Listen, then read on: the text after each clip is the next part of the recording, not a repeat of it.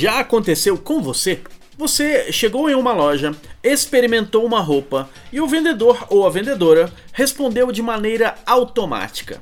Ficou a sua cara. No fundo, no fundo, você percebeu que o vendedor falou mentira.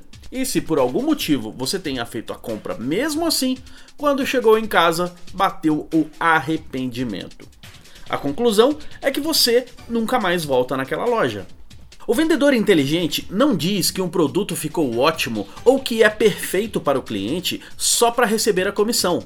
O vendedor inteligente, quando percebe que um produto não ficou bom ou não vai atender a necessidade daquele cliente, diz algo mais ou menos assim: Vamos experimentar um outro? Ou então ele diz: Tenho a impressão de que um outro modelo ou uma outra cor vai ficar melhor. Posso trazer? Vendedores inteligentes não dizem que um produto ficou perfeito só para ganharem a comissão. Vendedores inteligentes ajudam os clientes a tomarem as melhores decisões.